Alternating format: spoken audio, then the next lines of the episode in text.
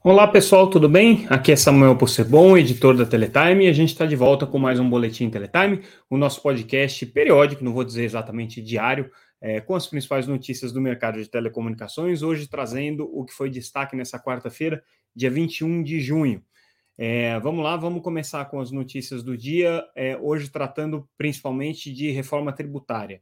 A gente sabe que o processo é, da reforma tributária está andando em ritmo acelerado no Congresso Nacional, é prioridade, pauta de prioridade do governo, e as operadoras de telecomunicações tiveram hoje, é, nessa, aliás, ontem, na quarta-feira, uma reunião com o, o, o deputado Agnaldo Ribeiro, que é o relator da reforma tributária, é, que aos 48 do segundo tempo, vamos dizer assim, reuniu-se com essas operadoras para receber um estudo que foi encomendado pela Conexis, associação que representa as principais operadoras, junto à LCA Consultores, e esse estudo traz aí uma, um, um detalhamento do impacto que a proposta de reforma tributária, até onde a gente é, conhece ela, porque obviamente ela ainda não foi é, totalmente sedimentada, né, consolidada, ela uh, teria no setor de telecomunicações. E aí, segundo o presidente é, estatutário da Conexis e também presidente da, da Claro, o José Félix, numa conversa que ele teve conosco, a conversa foi extremamente positiva pelo fato do é, deputado ter aceitado receber das operadoras esse insumo é, tão em cima da hora. Ele pretende apresentar o seu relatório até o final desse mês e a votação da reforma tributária aconteceria ainda na primeira quinzena de julho, né? É, foi muito receptivo, segundo palavras do Félix, é, aos, aos é, ponderamentos, às ponderações que o setor fez é, e apontamentos que foram trazidos pela LCA.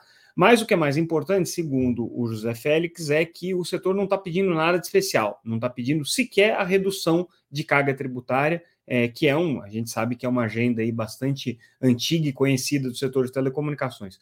Palavras do Félix, o que a gente não quer é que piore. Então, uh, basicamente, o pleito do setor de telecomunicações é que não haja aumento da carga tributária. E onde é que pode haver aumento da carga tributária? Na, na fase de transição prevista entre o modelo que está sendo proposto e o modelo atual. É uma fase em que você vai ter a consolidação de alguns impostos, você vai ter é, ajustes nas alíquotas justamente para fazer as compensações e aí a preocupação nessa primeira fase com a questão é, da, das alíquotas de PIS e COFINS sendo ajustadas é que você vai ter uma, um aumento de carga tributária. Segundo o estudo da LCA, se esse aumento da carga tributária é, ficar, é, é, se a alíquota prevista nessa fase de transição ficar em torno de 7,8%, é, o impacto para o setor de telecomunicações seria neutro. Acima disso, haveria um aumento da carga tributária e, portanto, a, o risco de repasse é, para o consumidor seria bastante grande. Então, o ponto que o setor de telecomunicações pediu é que é, haja a preocupação com essa alíquota que geraria um efeito neutro, né, de até 7,8% nessa fase de transição para o PIS e COFINS. É, outro ponto que foi colocado pelas operadoras de telecomunicações, que é uma preocupação, é com relação aos fundos setoriais. Hoje, os fundos setoriais é, de telecomunicações, FUST, Funtel, Fistel e ainda as contribuições é, Condecine e CRFP, é, são consideradas todas elas é, CIDs, né, contribuições de intervenção no domínio econômico. E, como tais, deveriam ter uma, uma referibilidade, ou seja, uma reversão direta ao setor de telecomunicações como um benefício. No entanto, o que o setor de telecomunicações alega é que não há esse é, benefício, esse, esses é, é, tributos não voltam diretamente para o setor. Então, o que eles pedem é para que seja, então, colocado dentro do, do do grande imposto que vai ser criado de valor adicionado no Brasil, né, o, o chamado, o chamado IBS, né, Imposto sobre Bens e Serviços, que essas contribuições é, setoriais sejam colocadas então para dentro do cálculo do IBS, uma vez que são contribuições que geram receitas, que trazem benefícios para a sociedade, mas não especificamente para o setor de telecomunicações. Então, não faria sentido o próprio setor de telecomunicações manter é, o pagamento dessas CIDs se não tem um benefício direto. E o terceiro ponto que a, o estudo da LCA é, trouxe e que foi colocado nessa reunião da Conexis com o, o, o, o deputado Agnaldo Ribeiro é, foi justamente sobre a questão da essencialidade do setor de telecomunicações. Então, o que eles ponderam aqui é que o setor de telecom é, mostrou todo o seu valor durante a pandemia, é indiscutivelmente parte é, de toda a transformação digital, modernização e ganho de produtividade que a economia brasileira precisa buscar, é, e que por isso mesmo mereceria sim uma certa atenção é, das autoridades quando é, é, a gente está tratando de questões relacionadas à, à, à tributação. Né? Mas, de novo, né, o setor não pediu o aumento de impostos, isso o Félix fez questão de deixar claro. E o que ele disse também é que é, foi uma reunião muito proveitosa no sentido que todas as operadoras participaram. Então, apesar dele ser presidente da Claro, né, é, e a Claro né, ter atuado de maneira bastante é, vigorosa aí para que essa reunião acontecesse e para que o, o setor de telecomunicações fosse ouvido pelo relator, é, todas as operadoras estão em uníssono e com uma agenda comum é, em relação à questão tributária. Eu lembro que há dois dias atrás a gente trouxe a notícia também é, do evento da Telcomp, que é a associação que reúne as operadoras competitivas, né, que também estão preocupadas aí com a questão tributária, justamente nesse ponto aí dos serviços de valor adicionado, é, do, do, do, imposto sobre valor adicionado, que poderia trazer um aumento de carga tributária. Então, não só as grandes estão alinhadas, mas também as operadoras competitivas de médio porte também estão na mesma toada. Né? É, como eu disse, a expectativa da reforma tributária é que ela seja votada ainda em julho, então né, essa reunião veio aí em boa hora. Segundo Félix, é uma reunião que trouxe um estudo robusto, com dados, com elementos concretos, para que o relator possa é, bem fundamentar aí o seu relatório final e levar o setor de telecomunicações em consideração. Ainda na seara tributária, uma outra notícia importante: é, a, a Comissão de Assuntos Econômicos do Senado aprovou a desoneração da folha, que era um pleito é, também do setor, mais especificamente do setor de serviços, das prestadoras de serviço, então representadas, por exemplo, pela FENINFRA, né? É, aprovou a, a, desoneração da folha, a não ser que haja um pedido para que o assunto é, vá ao plenário, ele deve seguir para a Câmara e aí ser votado lá também. Essa pauta o governo não está é, é, muito entusiasmado com ela, não. E o fato dela ter passado no Senado é ruim para o governo, porque é onde o governo tem um pouco mais de controle. Né? Na Câmara, é, o, o, cenário político é bem mais complicado para o governo. Por outro lado, a pauta da desoneração da folha é bem quista pelo setor de telecomunicações. Então, se passar e o governo não gostar, o setor de telecomunicações, nesse caso especificamente, deve ficar feliz. Mas é, enfim, temos que acompanhar a tramitação nessa própria, nessa próxima etapa aí agora junto à Câmara dos Deputados. Hoje também teve um, um seminário organizado pela Conexis, é, junto com a Anatel, em que se tratou da questão de políticas de poste, e a novidade aqui foi que o conselheiro Moisés Moreira, que tem tocado esse assunto pela Anatel, é, reafirmou uma coisa que ele já tinha colocado em outras ocasiões, mas agora de uma maneira mais contundente, de que sim, a resolução conjunta entre a Anatel e a ANEEL deve prever uma entidade neutra que vai fazer a gestão dos postes. Isso ele já tinha colocado, a gente já sabe que isso ia acontecer, é, a novidade aqui é que ele está ele tá assumindo essa posição agora, inclusive à luz da portaria interministerial juntando o Ministério das Comunicações e o Ministério de Minas e Energia, que deve dar as diretrizes políticas. Então, é, essa portaria interministerial deve trazer uma previsão, inclusive, para essa questão do operador neutro.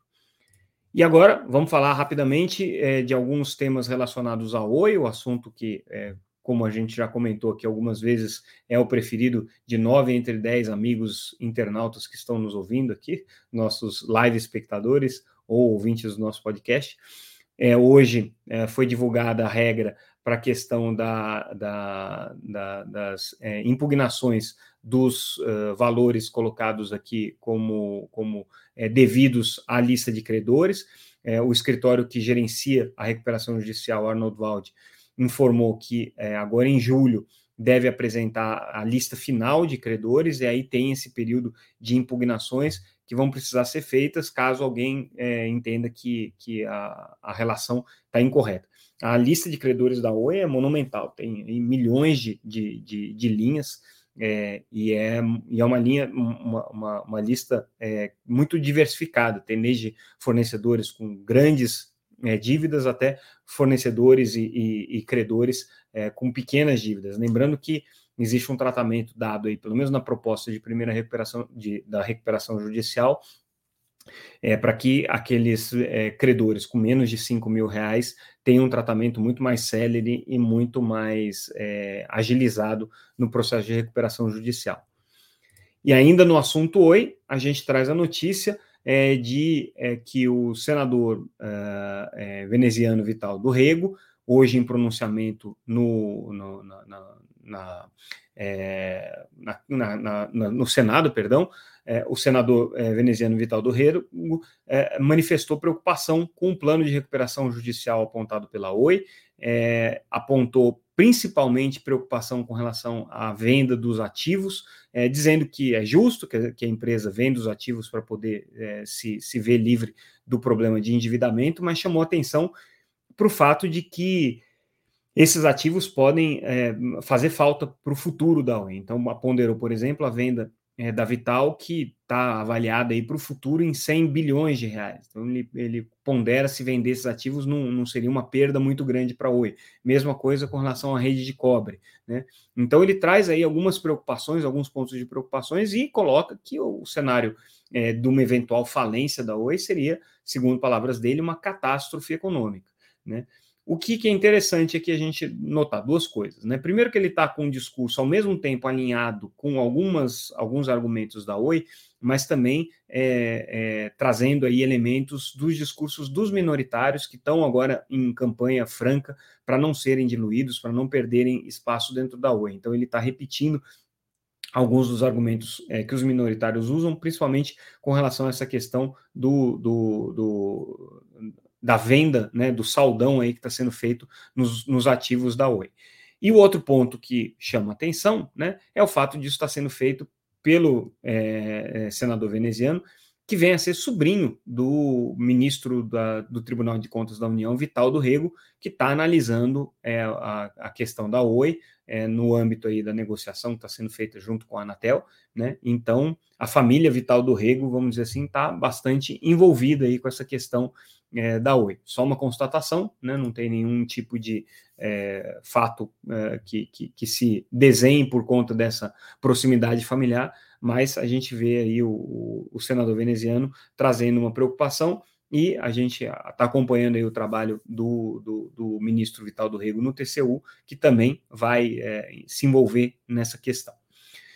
Agora, saindo do assunto Oi, vamos falar sobre as perspectivas do mercado de 5G, segundo o, o, o, relatório é, Mobile Mobility é, Report da Ericsson, que é feito todo ano.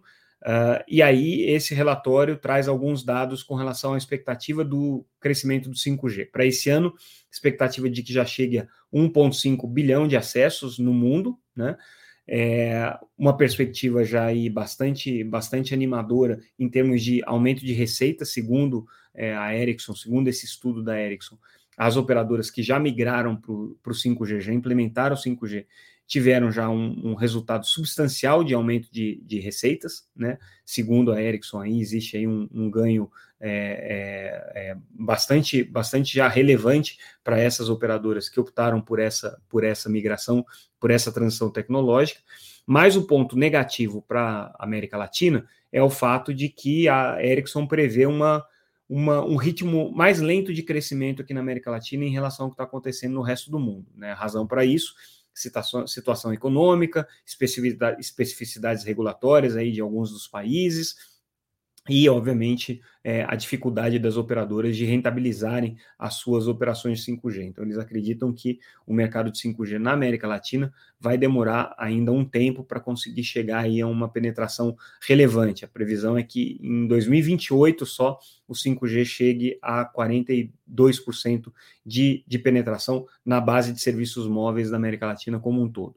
É claro que existe aí não né, um, um uma predominância dos mercados desenvolvidos com 5G, América do Norte aí com mais de 41% de é, penetração, é, na, no, no, Nordeste da Ásia aí já são 30%, né? É, a Europa está um pouco atrás aqui, só com 13% de, de penetração, né? e a América Latina aqui bastante, bastante comedida nesse momento, com apenas 8 milhões de, de, de 8% da sua população coberta com 5G nesse momento segundo aqui o estudo da Ericsson. Hoje também foi o dia em que o, o GAISP, que acompanha é, o, o, processo de implantação das metas de 5G, liberou mais 187 cidades para ativação do 5G. É, com isso, se completam 1.610 cidades cobertas aí com, com a faixa de 3,5 GHz já limpa, pronta para que as operadoras possam iniciar a operação a partir do dia 26, segunda-feira que vem. As operadoras podem fazer isso, mas óbvio que isso depende de uma decisão, de uma estratégia comercial. E a gente fecha o nosso boletim trazendo a notícia de que a TIM vai fornecer conectividade para picape Rampage do grupo Stellantis, né? É, lembrando que a TIM já tem uma parceria com a Stellantis, já equipa é, é, alguns veículos da marca Jeep, né? E agora eles vão ampliar essa parceria para a nova linha de picapes da Stellantis é, com a conectividade TIM. Então, é, a TIM se aproximando desse mercado automobilístico. E com isso, a gente fica por aqui. Agora, é, a notícia não tão boa, é, ou boa, dependendo do ponto de vista, se vocês estão é, um pouco cansados da minha voz, a gente vai dar um tempo é, nesse nosso podcast de exatamente 10 dias por conta de uma viagem que eu vou fazer à China para acompanhar o Mobile World Congress em Xangai. Eu gostaria muito de poder fazer a cobertura do Mobile World Congress no nosso podcast, mas eu não posso garantir que isso vai acontecer por conta das limitações que a gente pode encontrar lá de acesso à internet, principalmente acesso ao YouTube. Né? Então, considerando que é, existe aí uma, uma imprevisibilidade, eu não quero me comprometer a manter esse podcast durante é, os próximos dias, então a partir já de amanhã até o dia 2, é, é, a gente vai estar tá nessa condição um pouco mais precária para poder fazer o podcast. Se for possível, a gente entra com algumas notícias, traz alguns flashes lá do que está acontecendo no Mobile, Mobile World Congress em Xangai é, e as notícias mais importantes do Brasil também. Mas é, já fica o alerta aí que pode ser que isso não aconteça. Então, é, inclusive nessa quinta-feira, por questão da logística de viagem, vai ser muito difícil eu entrar, né? E nos próximos dias aí vai depender é, do, do, da gente conseguir é, normalizar ali a, a, a, o acesso às plataformas que a gente precisa para poder fazer o nosso podcast. Então, continuem acompanhando o nosso noticiário normal na web, é, www.teletime.com.br. Todas as notícias do mercado de telecomunicações a gente está trazendo, colocando lá diariamente, nada muda, Teletime continua funcionando no ar normal, só que eu não vou conseguir garantir para vocês que eu vou entrar é, ao vivo com o nosso podcast é, todos os dias, como a gente tem feito. Então, se der para a gente é, fazer alguma atualização, vai ser ótimo. Se não der, a gente volta aí a partir do dia 3. Então, com isso, pessoal, encerro por aqui o nosso boletim de hoje. Agradeço mais uma vez a audiência e a atenção de vocês. É, e em breve nos vemos. Obrigado mais uma vez. Tchau, tchau.